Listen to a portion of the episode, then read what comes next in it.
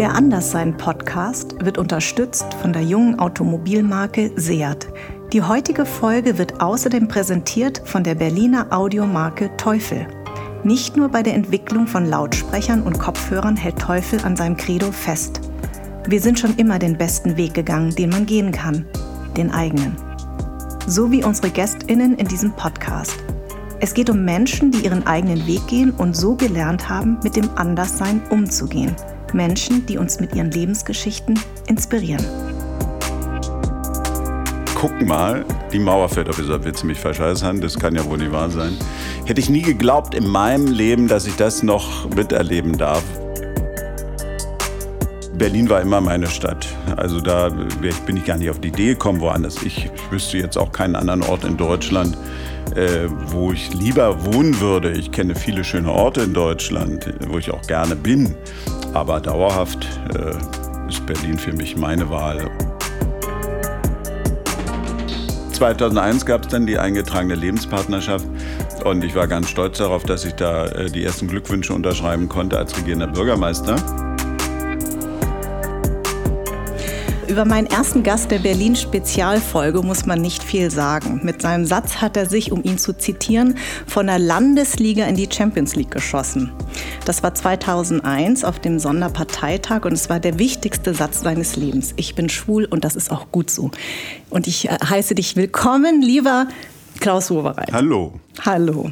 Also äh, ich freue mich sehr, weil ähm, ich habe ja schon ein bisschen länger an dir rumgebaggert.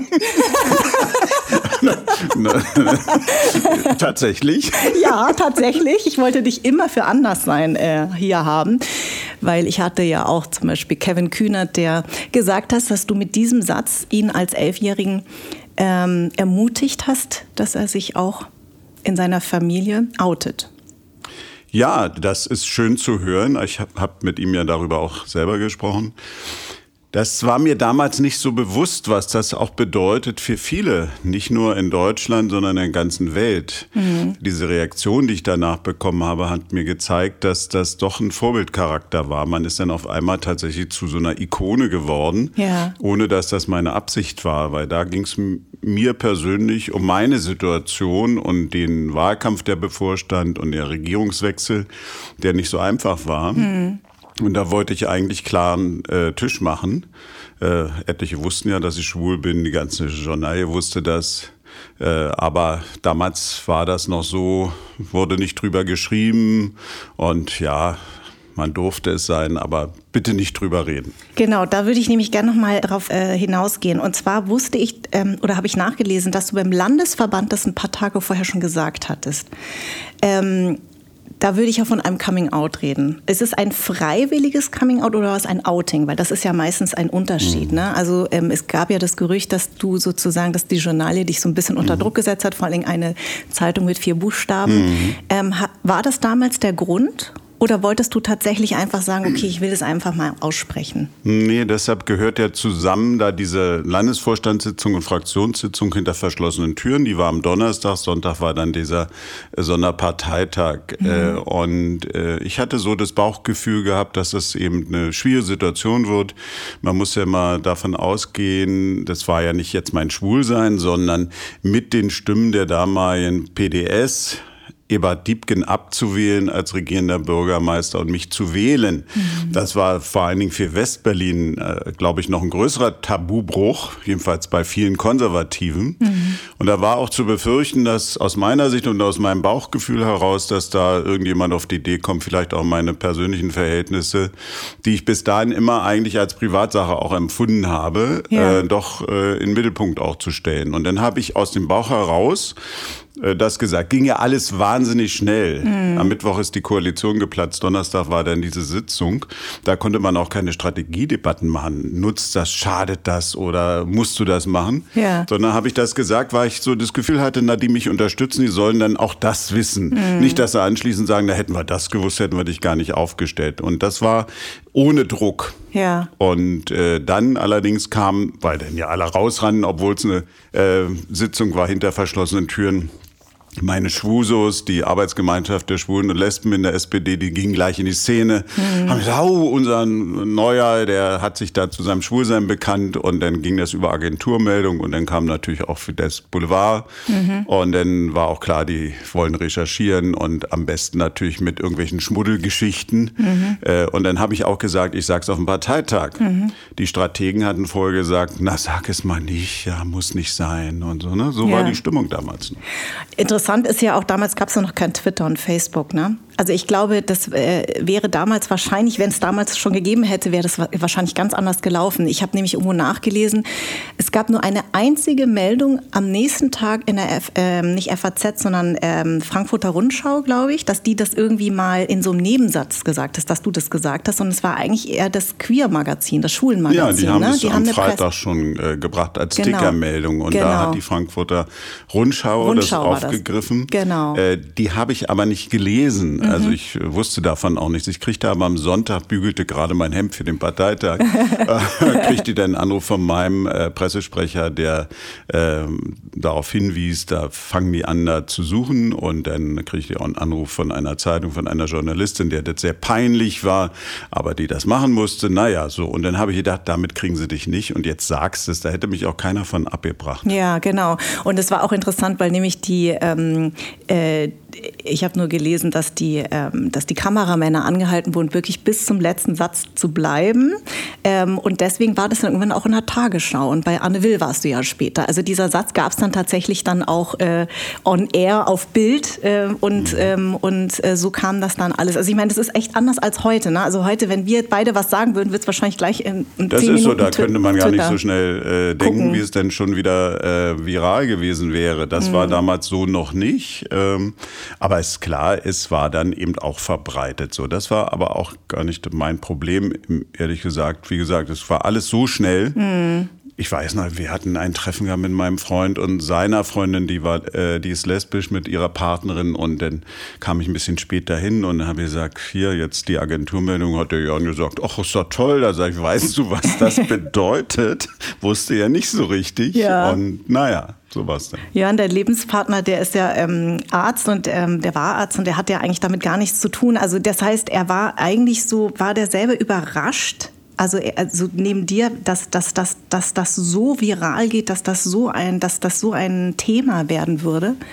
Für ihn? Nee, da war, also das hat er auch nicht vorhergesehen. Äh, nun war er sowieso ja jünger und mhm. auch in einer anderen Situation. Der lief immer praktisch auch mit dem Stirnband durch die Gegend, äh, während ich ja in der Generation angehöre, wo ja man es gemacht hat, aber auch nicht jedem erzählt hat. Ja. Äh, und dementsprechend war das immer auch ein Thema zwischen uns. Das hätte er auch nie gedacht, dass ich das mal so öffentlich mache. Mhm. War dann aber so, aber die, wie die Reaktion war, das konnte er auch nicht wissen. Und er war gar nicht beim Parteitag dabei. Mhm. Hat auch nicht geguckt. Auf Phoenix wurde das ja live übertragen.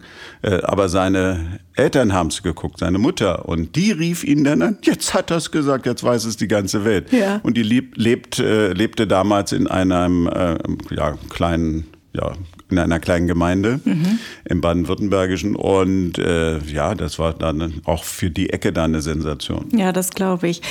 Mm, Kevin Kühnert hat mal etwas gesagt, das würde ich dir gerne mal vorlesen, weil das hat mich sehr nachdenklich gemacht. Wenn wir uns outen, verwechseln das andere damit, dass wir ständig über unsere Sexualität sprechen und teilen wollen. Was aber vielen nicht bewusst ist, wir werden ständig indirekt mit den Paar- und Familienkonstellationen konfrontiert. Paare, die Händchen miteinander halten, Schreibtische, die voll sind mit Familienfotos. Man wird schon fast mit dem Holzhammer darauf hingewiesen, in was für glückliche heterosexuelle Beziehungen andere leben. Aber wehe, man sagt, dass man homosexuell ist, dann fällt man mit der Tür ins Haus. Dann zwingt man anderen angeblich etwas auf, was doch bitte im Privaten bleiben sollte. Ja, das hat sich Gott sei Dank teilweise geändert. Also im politischen Bereich muss heute da keiner mehr große Erklärungen abgeben. Das war dann nach Westerwelle und dann auch nach Olaf von Beuys, die ja gefolgt sind, mhm. dann eigentlich durch. Trotzdem weiß man nicht, ob es Karriere fördernd oder hindernd ist. Äh, und äh, ja, viele trauen sich nicht, äh, über ihre persönliche Situation zu sprechen, weil sie Angst haben vor mhm. Repression. Und das muss man sich mal vorstellen. Es gibt ja Bereiche wie den Sport beispielsweise, genau. Männerfußball, da äh, musst du wirklich Angst haben um deine Zukunft. Mhm. Äh, Im Bankenwesen oder in, in den Abteilungen, äh, Managementabteilungen von großen Unternehmen. naja, also mhm. wenn sie es wissen, aber wo ist die Partnerin denn bei den gesellschaftlichen Ereignissen? Da gibt es einen Druck. Der eine hält das besser aus und die andere weniger. Hm. Ähm, damit muss man dann für sich selber auch eine Lösung finden. Deshalb ja. bin ich gegen Zwangsouting. Ja. Ich bin auch dagegen, gute Ratschläge zu erteilen das muss jeder wissen, ob er das aushält. Hm. Und äh, nicht nur in dem Bereich, sondern auch bei uns Schauspieler und Schauspielerinnen. Deswegen gab es ja dieses Act Out, auch von nicht allzu langer Zeit, wo sich auch ähm, Schauspieler und Schauspielerinnen geoutet haben, gerade ähm, für männlich, also, hom also, ne, also homosexuelle Schauspieler, sagt man immer, die kann man nicht mehr als Liebhaber besetzen. Und deswegen mhm. haben sich da viele zusammengetan. Und wir wissen aber natürlich intern, dass es noch ganz andere gibt, aber die natürlich diesen Schritt befürchten. Also so wahnsinnig weit sind wir manchmal dann doch nicht. Ja, und gerade im Kulturbereich, wo man ja denkt, da muss eine Liberalität per se da sein, ja, vielleicht intern, ja. aber eben bei solchen Besetzungsfragen äh, oder Imagefragen, Vermarktungsfragen, Werbefragen äh, spielt das schon eine Rolle sicherlich. Ja. Und äh, da haben wir noch nicht die Normalität erreicht, die da sein müsste, dass es in der Tat kein Thema genau. Äh, wäre. Genau, dass ja, man gar viele, nicht echt darüber ne? sprechen müsste. Ne? So ist es. Viele sagen, ah, was, jetzt ist doch alles durch. Nee, ist mhm. noch nicht alles nee. durch. Glaubst du, du bist ja in Berlin geboren, glaubst glaubst du, dass ähm, wenn du jetzt zum Beispiel in Bayern Bürgermeister gewesen wärst, ähm, dass das was anderes gewesen wäre? Denke schon. Mhm. Äh, und äh, auch in Berlin, auch innerhalb der SPD. Es war nur nicht so, dass die nur alle nur so, so ganz toll, äh, tolerant und mit Akzeptanz äh, behaftet gewesen wären. Mhm. Das kann man auch nicht sagen. Das, es war schon ein gesellschaftlicher Prozess. Ja. Und da muss man dran arbeiten. Und ich sage auch heute, wenn da bei Jugendlichen äh, du schwule Sau, das mhm. ein, eins der weit verbreitetsten Schimpfwörter ist. Ja. Wie soll denn da ein, ein Jugendlicher, äh, der gerade in der Pubertät ist, vielleicht entdeckt, dass er sich zum eigenen Geschlecht hingezogen fühlt, mhm. wie soll der denn die Stabilität haben, äh, das nicht als schlimm zu empfinden oder ja. als in der Tat anders und anders nicht im positiven Sinne? Äh, ja, da musst du schon wirklich gute Nerven haben, um mhm. das machen. Und das ist in einer Großstadt dann wiederum auch einfacher, mhm. weil es auch die Anonymität der Großstadt gibt. In kleineren äh, Gemeinden und ländlichen äh, Gegenden oder Kleinstädten, tja, da musst du schon erstmal noch äh, Gleichgesinnte finden. Das stimmt. Hattest du denn eigentlich in der Kindheit das schon so gespürt, dass du dich vielleicht zu jüngst, weil ich habe gelesen, du hattest auch äh, Freundinnen und hast aber, ähm, ich zitiere hoffentlich richtig, die Hetero-Erfahrung ließ mich irritiert und ratlos zurück. Ja, ratlos äh, zurück weiß ich auch nicht, äh, aber ja, das war, ja, war kein großes Thema. Mhm. Äh, ich habe auch zu Hause nicht drüber gesprochen. Äh, so, das war in der Luft liegend irgendwie, aber war auch nicht so aktuell. Wie gesagt, es war ja alles, als ich so in die Pubertät kam, ja, da war es die Ende der 60er oder ja, Jahre. Mhm. Das war wirklich noch eine ganz andere Zeit als heute. Ja, das ist dann immer so eine Sache, man selber macht sich dann vielleicht auch was vor. Mhm. Bisexualität äh, klingt ja immer noch besser als Homosexualität. Ja. Und ähm, ja, gibt es natürlich, hm. aber äh, in wenigsten Fällen höchstwahrscheinlich. Ja. Würdest du sagen, dass das Anderssein eigentlich etwas Gutes und Schönes ist? Oder würdest du sagen, dass Anderssein eigentlich, dass du mit dem Begriff nicht so viel anfangen kannst? Na, mit dem Begriff kann ich schon was anfangen. Äh, dass das jetzt was Positives ist, äh, würde ich erstmal so nicht sagen, weil mhm. das ja immer in Verbindung gebracht wird mit einer Minderheit. Mhm. Äh, nur wissen wir, wenn wir alle Minderheiten zusammenzählen, dann kann es eigentlich gar keine normalen mehr geben, in Anführungszeichen. Ja, das stimmt. Ne? Und man kann in jeder Gruppe eine Minderheit definieren. Und was sich jeder klar machen muss, ist, dass er auch von heute auf morgen auch ohne sein Zutun zu einer Minderheit gehört. Als mein Bruder einen Unfall hatte, einen Arbeitsunfall hatte, war der auf einmal querschnittsgelähmt. Mhm. Äh, ja, da war behindert. Mhm. Und zwar ziemlich massiv. Ja. Das hätte er sich vorher auch nicht vorstellen den können. Den hast du dann auch gepflegt, Den, ne? den habe ich auch mitbetreut, ja. Mhm. Nicht, nicht immer gepflegt, aber mhm. geholfen. Und ähm, das, das muss man sich immer klar machen. Mhm. Und deshalb, wenn man anfängt, so diese äh, Minderheiten zu definieren und vor allen Dingen die Menschen auszugrenzen, zu diskriminieren, und da, wenn wir uns alle kritisch hinterfragen, das machen wir auch. Mhm. Da sind wir auch nicht gefeit vor, Nein. obwohl wir einer sogenannten Minderheit angehören. Ähm, da muss man sich immer wieder mal klar machen, äh, was das eigentlich bedeutet. Und das ist eine gesamtgesellschaftliche Aufgabe. Es ist eigentlich nicht die Aufgabe für die Aktivisten aus den jeweiligen Bereichen, hm. sondern eher für die sogenannte Mehrheitsgesellschaft, genau. die ein Klima schaffen muss, wo eben das äh, dazugehören zu einer Minderheit äh, oder das Anderssein eben kein Problem ist, sondern begriffen wird als Vielfalt. Mm, mm. Und häufig sage ich ja auch, wenn alle in sich tief hineinblicken, würde jeder von sich behaupten, dass er dann doch etwas hat, was anders ist. Mhm. Ja, manche sind ja auch richtig stolz darauf. Das ist, warum auch nicht? Ja. Ja, also ich sag mal, bestimmte Talente oder so, Ausnahmetalente und so, das ist auch anders. Mhm. Äh, wir wissen das, dass nicht nur die äh, Schülerinnen und Schüler mit äh, Lernschwierigkeiten äh, Probleme haben in der Schule, sondern auch die äh, besonders Intelligenten auch in dem System Schwierigkeiten bekommen und auf einmal sind die auch eine Minderheit beispielsweise. Ja. Also das kann man äh, wirklich definieren und da muss man aufpassen. Und je nach kulturellem Hintergrund wird ja auch dann wiederum eine andere Minderheit identifiziert.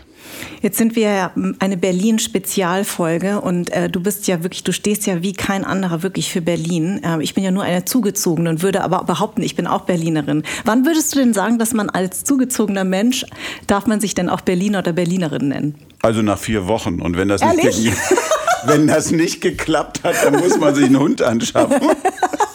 dann ist man Berliner. Dann, na, dann kriegt man auf jeden Fall den Anschluss. Ja. Ähm, nein, das ist ja das Schöne an dieser Stadt Berlin. Man muss hier nicht über Generationen äh, gelebt haben. Äh, und selbst in der äh, Gesellschaft, also in der Society oder so, mhm. da gibt's hier auch nicht dieses äh, Großbürgertum. Das hat ja historische Gründe, warum das nicht der Fall ist. Aber der Vorteil ist, dass äh, die Gesellschaft durchlässiger ist und dementsprechend äh, ja, gibt es natürlich Leute, die Wert drauf legen, nicht Berliner zu sein, sondern Spandauerin mhm. oder eben Pankowerin und äh, das gibt's alles, aber nicht so wie in anderen Städten. Du hast ja, ich beneide dich sehr darum, dass du sozusagen nicht nur den Fall der Mauer miterlebt hast, sondern dass du eigentlich wirklich ja diese, diese 90er äh, Jahre hier miterlebt hast. Ähm, du hast in einer ganz tollen Dokumentation mitgemacht, die ich sehr, sehr begeistert geguckt habe. Ähm, Schicksalsjahre einer mhm. Stadt, die kann ich wirklich jedem empfehlen, in der RBB-Mediathek noch zu sehen. Da wird wirklich jedes Jahr abgehandelt. Mhm. Und das ist ähm, toll gesprochen von Kati Thalbach zum Beispiel. Ähm, und ähm, da hast du, bist du auch ein, bist du ja auch häufig zu sehen äh, in dieser Dokumentation. Und ähm, natürlich diese 90er Jahre, das muss wirklich Wahnsinn sein, weil da war das ja irgendwie, Berlin hatte ja, war wirklich so, glaube ich, also gerade die Subkultur, es gab ja nicht so wirklich Grenzen, man wusste nicht so, wo diese Stadt marschiert. Ähm, kannst du mir ein bisschen aus dieser Zeit erzählen, vor allem wie für dich es war nach dem Fall der Mauer und was hast du als allererstes gemacht? Was habe ich als allererstes gemacht? Also den Fernseher angeschaltet. Ja. Weil mein Nachbar hat mich darauf hingewiesen, guck mal, die Mauer fällt ab. Ich sage, willst du mich verscheißern? Das kann ja wohl nicht wahr sein. Mhm. Hätte ich nie geglaubt in meinem Leben, dass ich das noch miterleben darf, auf friedliche Weise. Mhm. Ähm, es gab ja Anzeichen, aber dass das an dem Tag kommt oder so, war völlig ja, überraschend. Mhm. Und äh, bin dann nicht gleich losmarschiert, sondern nächsten Tag hatte ich, weiß ich nicht, da hatte ich eine Einladung im KDW in der sechsten Etage.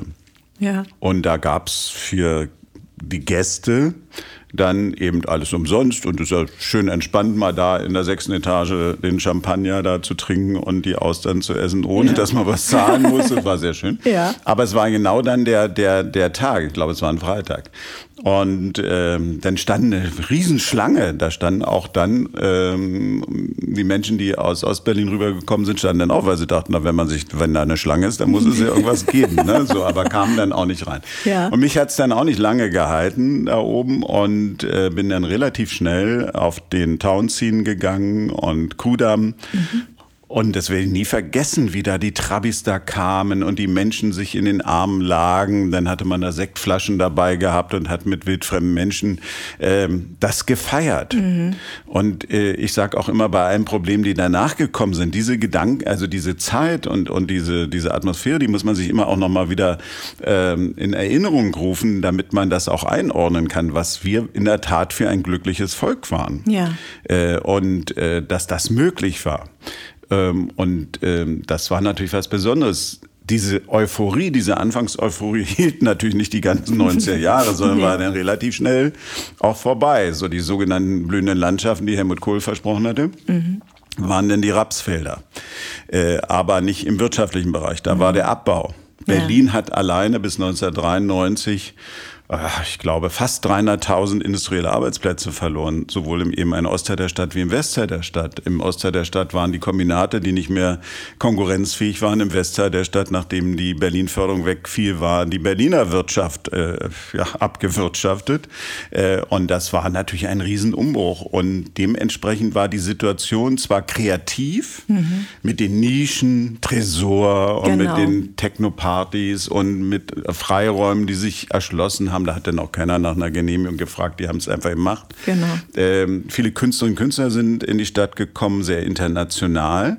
Aber die Stadt war wirtschaftlich am Ende. Es war wirklich äh, Ebbe. Und äh, das war nicht gut für die Stadt. Mhm. Und das wich dann auch irgendwo so einer Depression. Also diese Euphorie war dann nachher eher eine Depression. Und ja, das hat sich dann äh, über die ganze, über das ganze Jahrzehnt eigentlich hingezogen. Reifte damals schon dein Gedanke, dass du irgendwann äh, Bürgermeister dieser Vereinten Stadt sein wollen würdest? Nee, ich war ja zu der damaligen Zeit war ich ja Bezirksstadtrat in Tempelhof für Volksbildung, mhm. also für die Schulen im Bezirk und für Kunst am Musikschule und Volkshochschule und äh, das hatte ich dann ja auch schon eine Weile gemacht, war von 84 bin ich gewählt worden. Ja, und ich spürte auch so einen, so einen Tatendrang. Und für mich war das so eigentlich eine tolle Situation, wirklich mal was Neues machen zu können, erleben zu können, Verkrustung aufzulösen. Also ich weiß noch, wir haben dann auch, waren zuständig dafür, dieses Begrüßungsgeld auch mit auszuzahlen. Ja. Mhm. Da hast du auch mitgekriegt, welcher Mitarbeiter nur ganz penibel war in dieser historischen Stunde. Ja, der hat also alles, bis da die 100 Euro mal äh, oder damals waren es ja noch mal geflossen ja. sind. Äh, das war ja nur schon ein, ein äh, Akt. So, die Mitarbeiter haben aber am Wochenende gesessen. Mhm. So, und irgendwann kam nach 14 Tagen der Personalrat, hat gesagt, ich habe gar keine Genehmigung eingeholt bei uns. Habe ich gesagt, sag mal, kann doch wohl nicht ernst sein. Wir haben keinen gezwungen, es zu machen. Die Mitarbeiter haben es freiwillig gemacht, weil sie so begeistert waren. Ja. Und jetzt kommt ihr und sagt, ihr habt hier Mitbestimmungsrechte, die verletzt worden sind. Kann ja. doch wohl nicht wahr sein. Aber so war es dann auch wiederum. Ne? Das war, und ich bin dann selber auch in, ähm, wir hatten zwei Partnerschaften, einmal vom Bezirk mit dem Bezirk Lichtenberg. Mhm. Da haben wir geholfen und dann hatten wir aber auch zum Landkreis Zossen damals, das war im Süden von Tempelhof äh, sehr gute Kontakte und ich habe da auch sehr stark mitgeholfen, die dort die SPD mit aufzubauen. Äh, und es war für mich eine ganz bewegende Zeit. Ja, das glaube ich. Ähm, du hattest mal irgendwie über ähm, ähm, Helmut Kohl gesagt und Diebken, also äh, bei Maischberger 2001 war das. Ähm, also 16 Jahre lang ist eine lange Zeit. Die Bodenhaftung nicht zu verlieren ist nicht leicht. Jetzt warst du von 2001 bis 2014 regierender Bürgermeister. Mhm. Was aber nur 13,5 Jahre. Du, du, meinst, wenn das 16 wäre, dann wäre es anders gewesen. Ja, na, das war ja für mich ein Grund, auch aufzuhören. Mhm. Also es gab jetzt dann keinen ähm, ja, Grund, äh, der im politischen Bereich jetzt lag, Flughafendebatte war dann auch irgendwo mal dann nicht abgehakt, aber hatte sich dann wieder einigermaßen äh, normalisiert.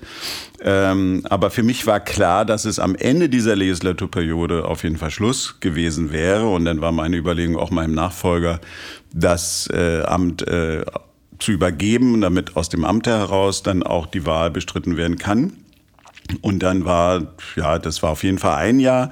Und dann war aber ein halbes Jahr noch davor äh, eine Situation, wo es wirklich gerade ganz ruhig war und keiner mitgerechnet hat. Wir sind Fußballweltmeister geworden. Äh, und dann habe ich gesagt, ich äh, trete am Ende des Jahres zurück. Mhm. War für alle eine Überraschung. Für mich war es aber ein konsequenter Schritt. Und in der Tat, ich bin nicht jemand, der sagt, zwei Legislaturperioden oder so.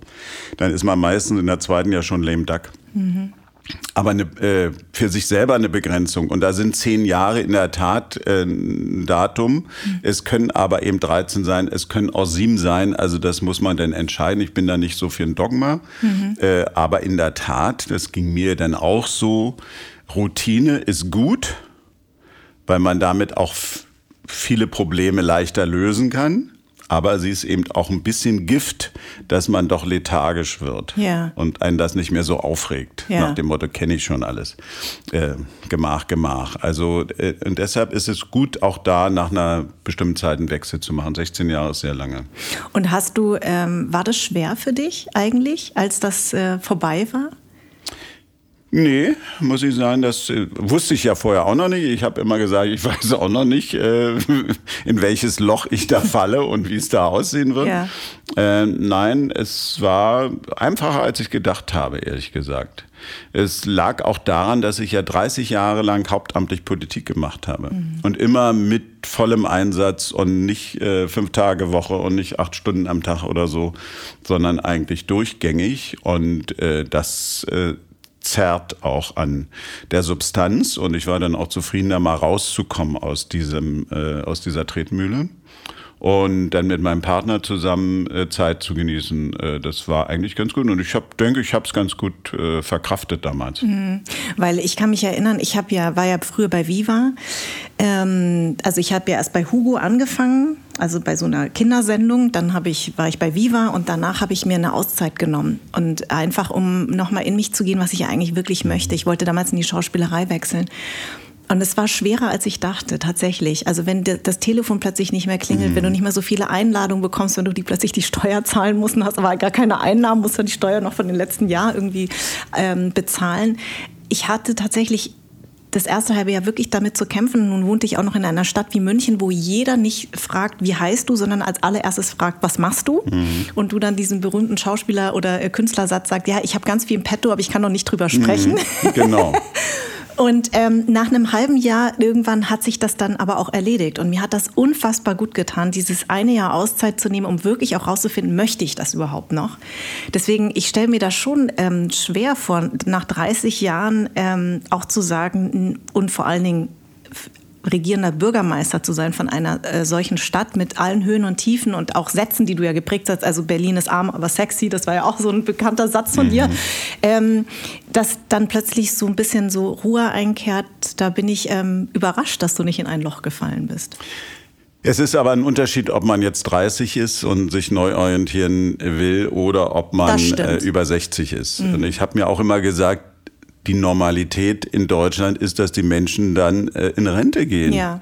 ja und das tun doch manche nicht so gerne. Siehe Friedrich Merz zum Beispiel. ja, der, sind, äh, da gibt's natürlich nicht nur in diesem prominenten Bereich, sondern auch im Alltag Leute, die das nicht gerne machen. Mhm. Aber ich sage mal, die meisten Leute sind doch durchs Arbeitsleben auch so äh, geprägt, dass sie sagen, jetzt ist auch mal gut. Mhm.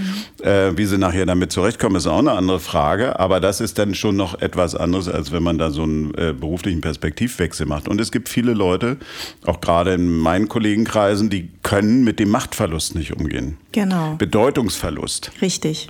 Also es ist ja natürlich ein Unterschied, ob ich als regierender Bürgermeister hier mit einer Entourage einmarschiere, ob mein Büro hier den Termin macht. Ne, vorher kommt die Aufklärung und guckt mal, ob hier alles sicher ist. Dann kommt die, die Garde denn da mit und dann rauscht man da so rein. Das ist natürlich eine ganz andere Aufmerksamkeit, als wenn du hier äh, wie jeder andere mit dem Bus anmarschiert äh, kommst und dann äh, sagst, wo muss ich denn jetzt hier hin? Ja. Ähm, das ist, damit können viele nicht umgehen. Ich habe mir aber immer auch versucht klarzumachen, so ein, ist ja anders bei den Royals, ne? Mhm. Da bist du reingeboren und da bleibst du bis zu deinem Tod. Ähm, es sei denn, dass du nach Amerika auswanderst.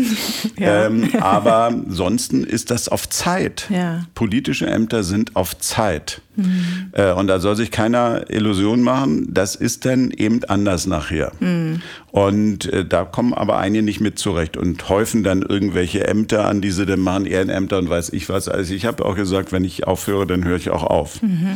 Äh, natürlich mache ich auch noch das eine oder andere. Aber nichts, was Arbeit macht. Mhm. Und ähm, es gab ja mal ganz lange das Gerücht, dass du vielleicht der nächste schwule Bundeskanzler wirst. Also mhm. sowas kannst du dir nicht mehr vorstellen? Dazu bin ich nur wirklich zu alt. Also das ist naja, normal. Also guck mal, der Biden.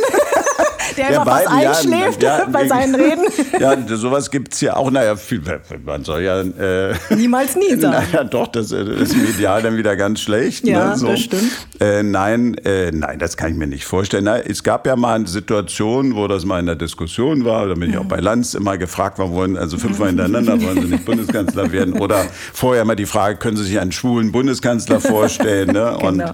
äh, also ich hatte immer ja eine schöne Antwort, habe gesagt, ich bleibe in Berlin. Mhm. Und damit war alles offen oder nicht. Du darfst dann in solchen Sa Situationen auch nicht sagen, machst du nicht, ja, das mhm. ist auch schlecht. Ne? Ja. Die sollen schon ein bisschen Angst vor dir haben. äh, aber äh, nein, äh, die Situation, dass die SPD zu meiner damaligen Zeit da also realistischerweise einen Bundeskanzler hätte stellen können, die habe ich nicht gesehen. Mhm. Insofern war das für mich auch gar kein Thema. Weil du jetzt sagst, du bleibst in Berlin, gab es für dich nie einen Punkt, wo du gesagt hast, du gehst von Berlin weg?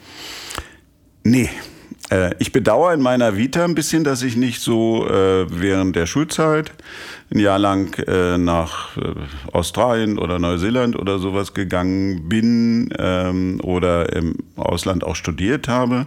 Das ergab sich nicht, gar nicht mal so sehr aufgrund meiner Familiensituation, dass das auch natürlich mit Kosten verbunden wäre.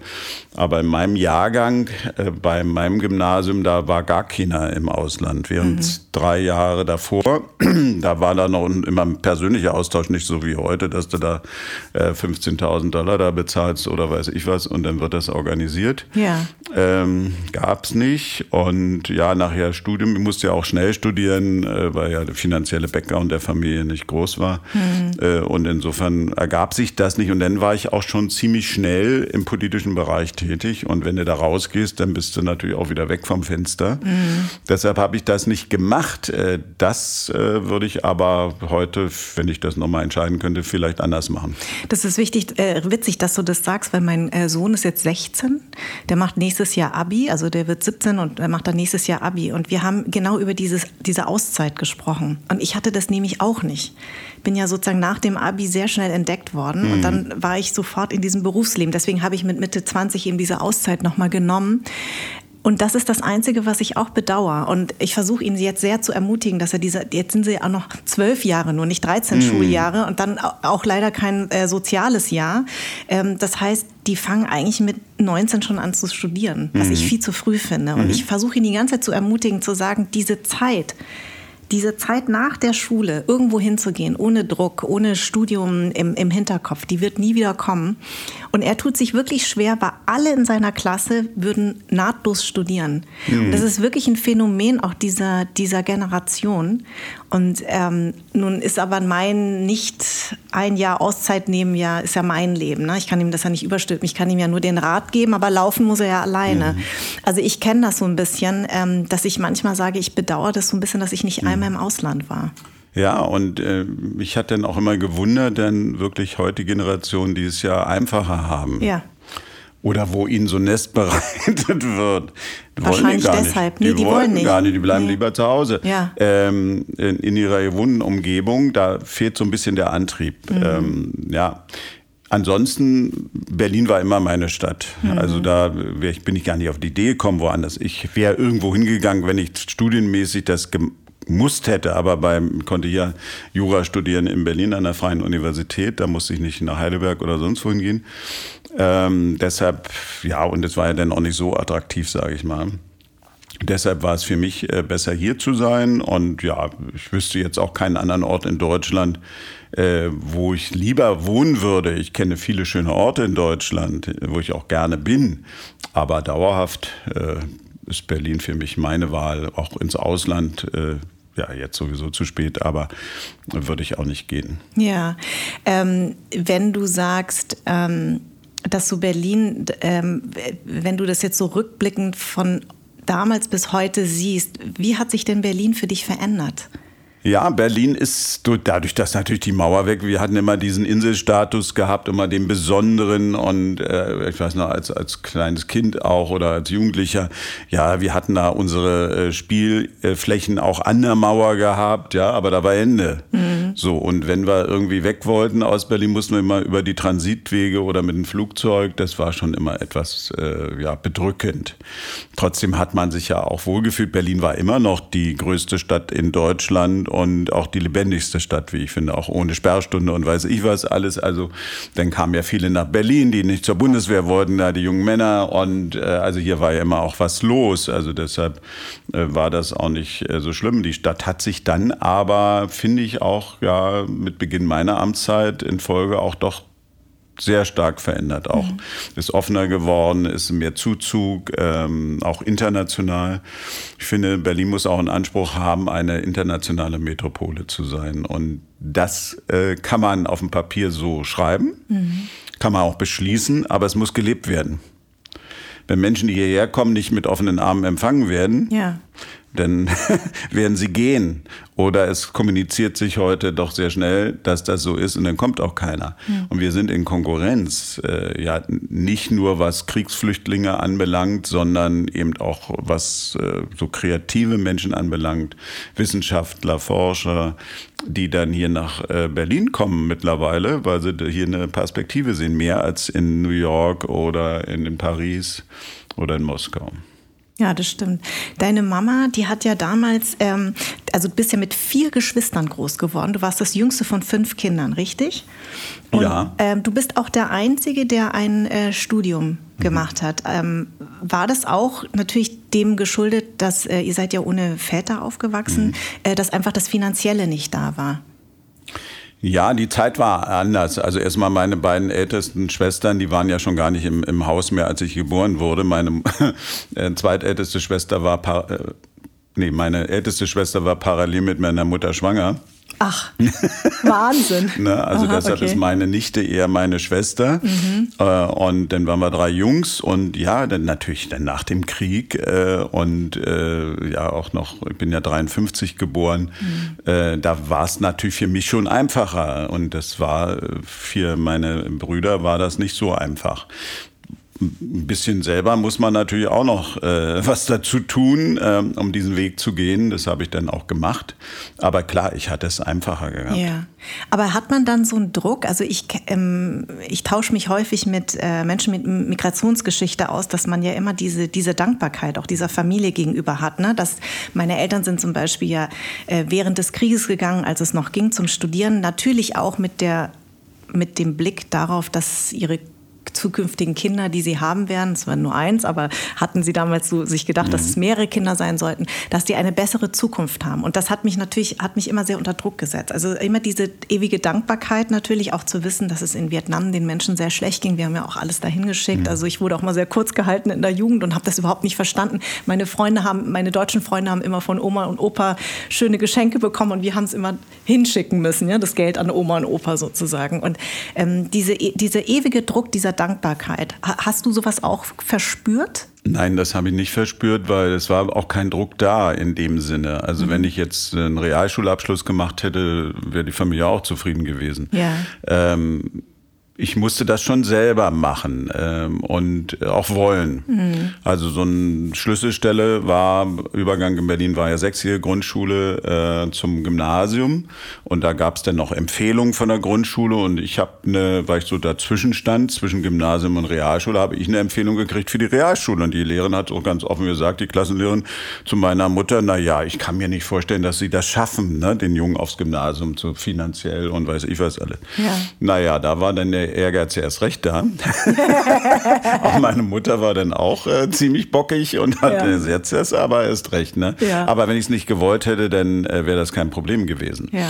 Äh, ich musste das schon selber wollen. Ich hatte ja auch jetzt so von Hausaufgaben und so nicht zu Hause irgendeinen so Support, mhm. Äh, wo ich da immer Hilfestellung bekommen habe. Aber als ich mal so eine Situation hatte, Versetzung gefährdet, so einen blauen Brief gekriegt habe, hätte ich auch ähm, Nachhilfeunterricht bezahlt bekommen. Das hätte meine Mutter alles gemacht.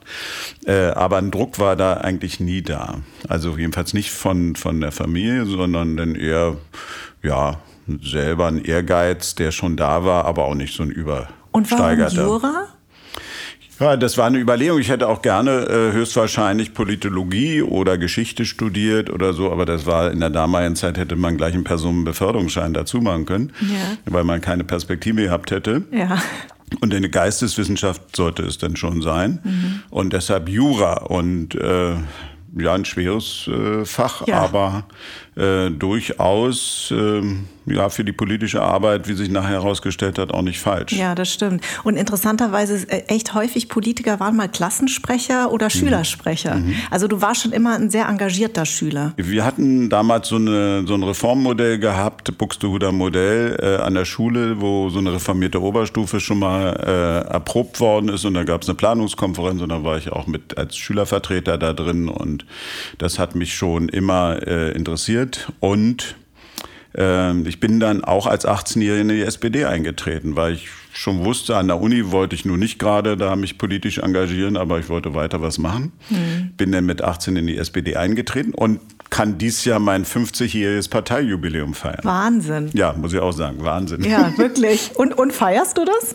Na, ich feiere das natürlich nicht, aber das es liegt ja jetzt an der SPD, ob die äh, da das zum Anlass nehmen. Also ein bisschen was ist in Vorbereitung, aber äh, mal sehen. Wieso die SPD damals? Ja, für mich gab's gar keine andere äh, Möglichkeit. Willy Brandt war für mich die Leitfigur, äh, auch mit seinen Widersprüchen. Es gab die Grünen noch nicht, es gab die Linkspartei noch nicht, äh, also und CDU und FDP wären nicht in Frage gekommen. Also deshalb war für mich, äh, also nach meinem äh, politischen Auffassung, äh, war eigentlich die SPD ja war automatisch die Partei. Und bin dann ja eingetreten in der Phase, wo viele eingetreten sind, als das Misstrauensvotum gegen Willy Brandt war Ja. 1972. Ja. Äh, und das hat mich sehr stark motiviert. Was hat deine Mama gesagt, als du ihr das gesagt hast? Das war völlig in Ordnung, äh, weil meine Großmutter hat immer gesagt, dass sie ja mit sowieso in Ostpreußen schon immer die SPD gegründet hatte und, und alles. Also insofern war das nun nicht bei uns in der Familie. SPD war da nun kein Problem. Ja, das glaube ich. Deine Mami hast du ja auch äh, später gepflegt, ne, als sie äh, krank wurde. Ähm, das ist ja schon, glaube ich, was, ähm, ja, was auch hart ist, wenn man so seine Eltern also wenn man seine Eltern pflegt überhaupt, also ich glaube, das ist etwas, was ähm, vor dieser Frage stehen ja sehr viele, ne? wenn die Eltern krank werden und alt. Also in Vietnam gibt es ja kein Altenheim, das heißt, es ist normal, dass man ähm, die Angehörigen in der Familie pflegt. Wie war das für dich, diese Zeit?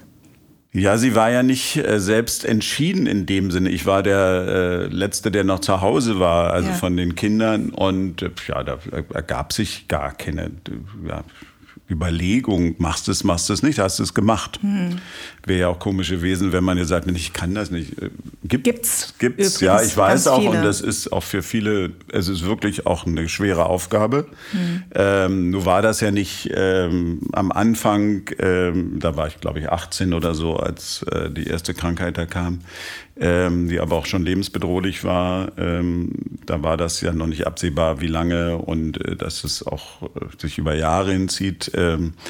Aber das ist schon eine Sache, ja, die macht man oder macht man nicht. Äh, Und ich verstehe jeden, der es nicht macht. Ich sage aber auch, ähm, viele können es vielleicht doch machen. Und dann die Situation im Pflegebereich ist ja nicht einfach. Ja. Und wenn man dann ins Pflegeheim geht, ich habe das ja oft auch bei anderen äh, miterlebt, ähm, ja, da, das stößt einen schon auch ab. Und so will man eigentlich nicht enden. Aber dann muss man, das diskutieren wir ja zurzeit auch sehr stark, wie ist die Situation in der Pflege? Die hat sich aber nicht viel verändert, obwohl alle diese Erkenntnis haben. Und ich bin schon vor 20 Jahren äh, in meinen Wahlkampfauftritten äh, auch immer mit einer Passage aufgetreten, wo ich gesagt habe, man muss in Würde auch alt werden können und auch in Würde sterben können. Das Ja. muss eine reiche Industrie, äh, Industriegesellschaft auch sicherstellen können. Äh, da geht es nicht darum, 50 Cent mehr bei der Pflegeversicherung äh, da zu bezahlen, sondern da muss man radikaler rangehen. Und äh, diese Situation haben wir zurzeit durch die Pandemie natürlich nochmal besonders. Äh, aktuell geworden, aber es war auch vorher schon immer ein Problem, es ist heute immer noch ein Problem. Ist ja sowieso, dass unsere Gesellschaft hier, also ich bin ja in zwei Kulturen groß geworden, völlig unterschiedlich mit Altern und auch mit Tod umgehen. Ne? Also das ist etwas, was mir auch natürlich äh, nochmal sehr auffällt. In Vietnam ist es ja schon ein Privileg, wenn du alt wirst, weil du hast dann, du bist der, das Privileg des Älteren und äh, der darf dann auch alles sagen und hat natürlich auch recht, auch mit seiner ganzen äh, Erfahrung, die er hat. Und hier versucht man das ja total wegzudrücken. Hm. Also deswegen ist das ja irgendwie, ähm, ja, merke ich das schon, dass dieser Widerspruch auch in mir sehr, sehr stark vorhanden ist. Also als ein Mensch, der in zwei Kulturen groß geworden ist. Es ist natürlich. Naja, das war ja früher in unserer Kultur ja auch so, dass das ein Mehrgenerationenhaus war, automatisch. Da ja. hat dann noch die Oma, hat dann noch mit das Baby mitbetreut und nachher hat das Baby, also es älter wurde, die Oma betreut. Äh, da war ja viel mehr äh, Austausch, weil man ja auch zusammengelebt hat äh, in einem gemeinsamen Raum. Äh, das ist ja in vielen Fällen überhaupt gar nicht mehr äh, da.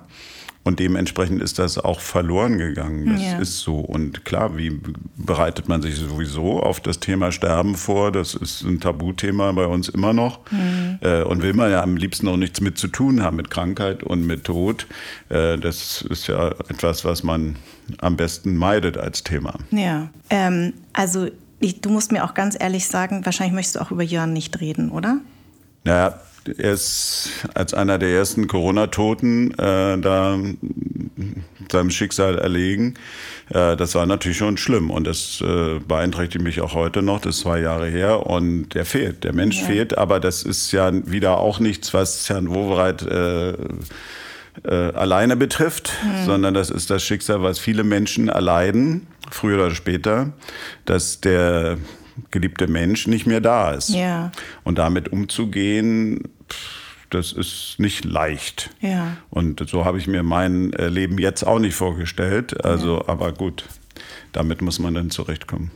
Er war ja äh, auch sozusagen, es war Liebe auf den ersten Blick, ne? als ich ja. euch kennengelernt habe. Und war das dein erster Freund auch? Nee, das war nicht mein erster Freund, aber in dieser, jetzt 27 Jahre waren wir ja. äh, zusammen. Äh, das war natürlich schon die war auch in einer Phase, wo ich das vermisst hatte, eben eine mhm. feste Partnerschaft. Ich hatte über viele Jahre gar nicht das Bedürfnis nach einer festen Partnerschaft, vor allen Dingen von meinem Lebensstil und alles war das äh, gar nicht so äh, notwendig. Äh, aber irgendwann merkte ich auch, kann man Midlife-Kreises äh, bezeichnen. Mit damals schon. Naja, nur das war, wann haben wir uns getroffen? Da war ich dann Ende 30 oder Anfang 40. Da hattest du schon eine Midlife-Crisis? Na, ja, das ist ja mal die Frage, wie alt man wird, wenn man Midlife da definiert. Das stimmt. Aber ja, doch, wenn man dann feststellt, beruflich geht es nicht unbedingt weiter und dann ja privat fehlt einem was äh, dann kann man da schon, das war jetzt kein, für mich keine Elementarkrise, mhm. aber ich habe es schon gemerkt, also so war es nicht. Also, und andere, die mich gut, sehr gut kannten, haben es vielleicht auch gemerkt, aber sonst keiner, aber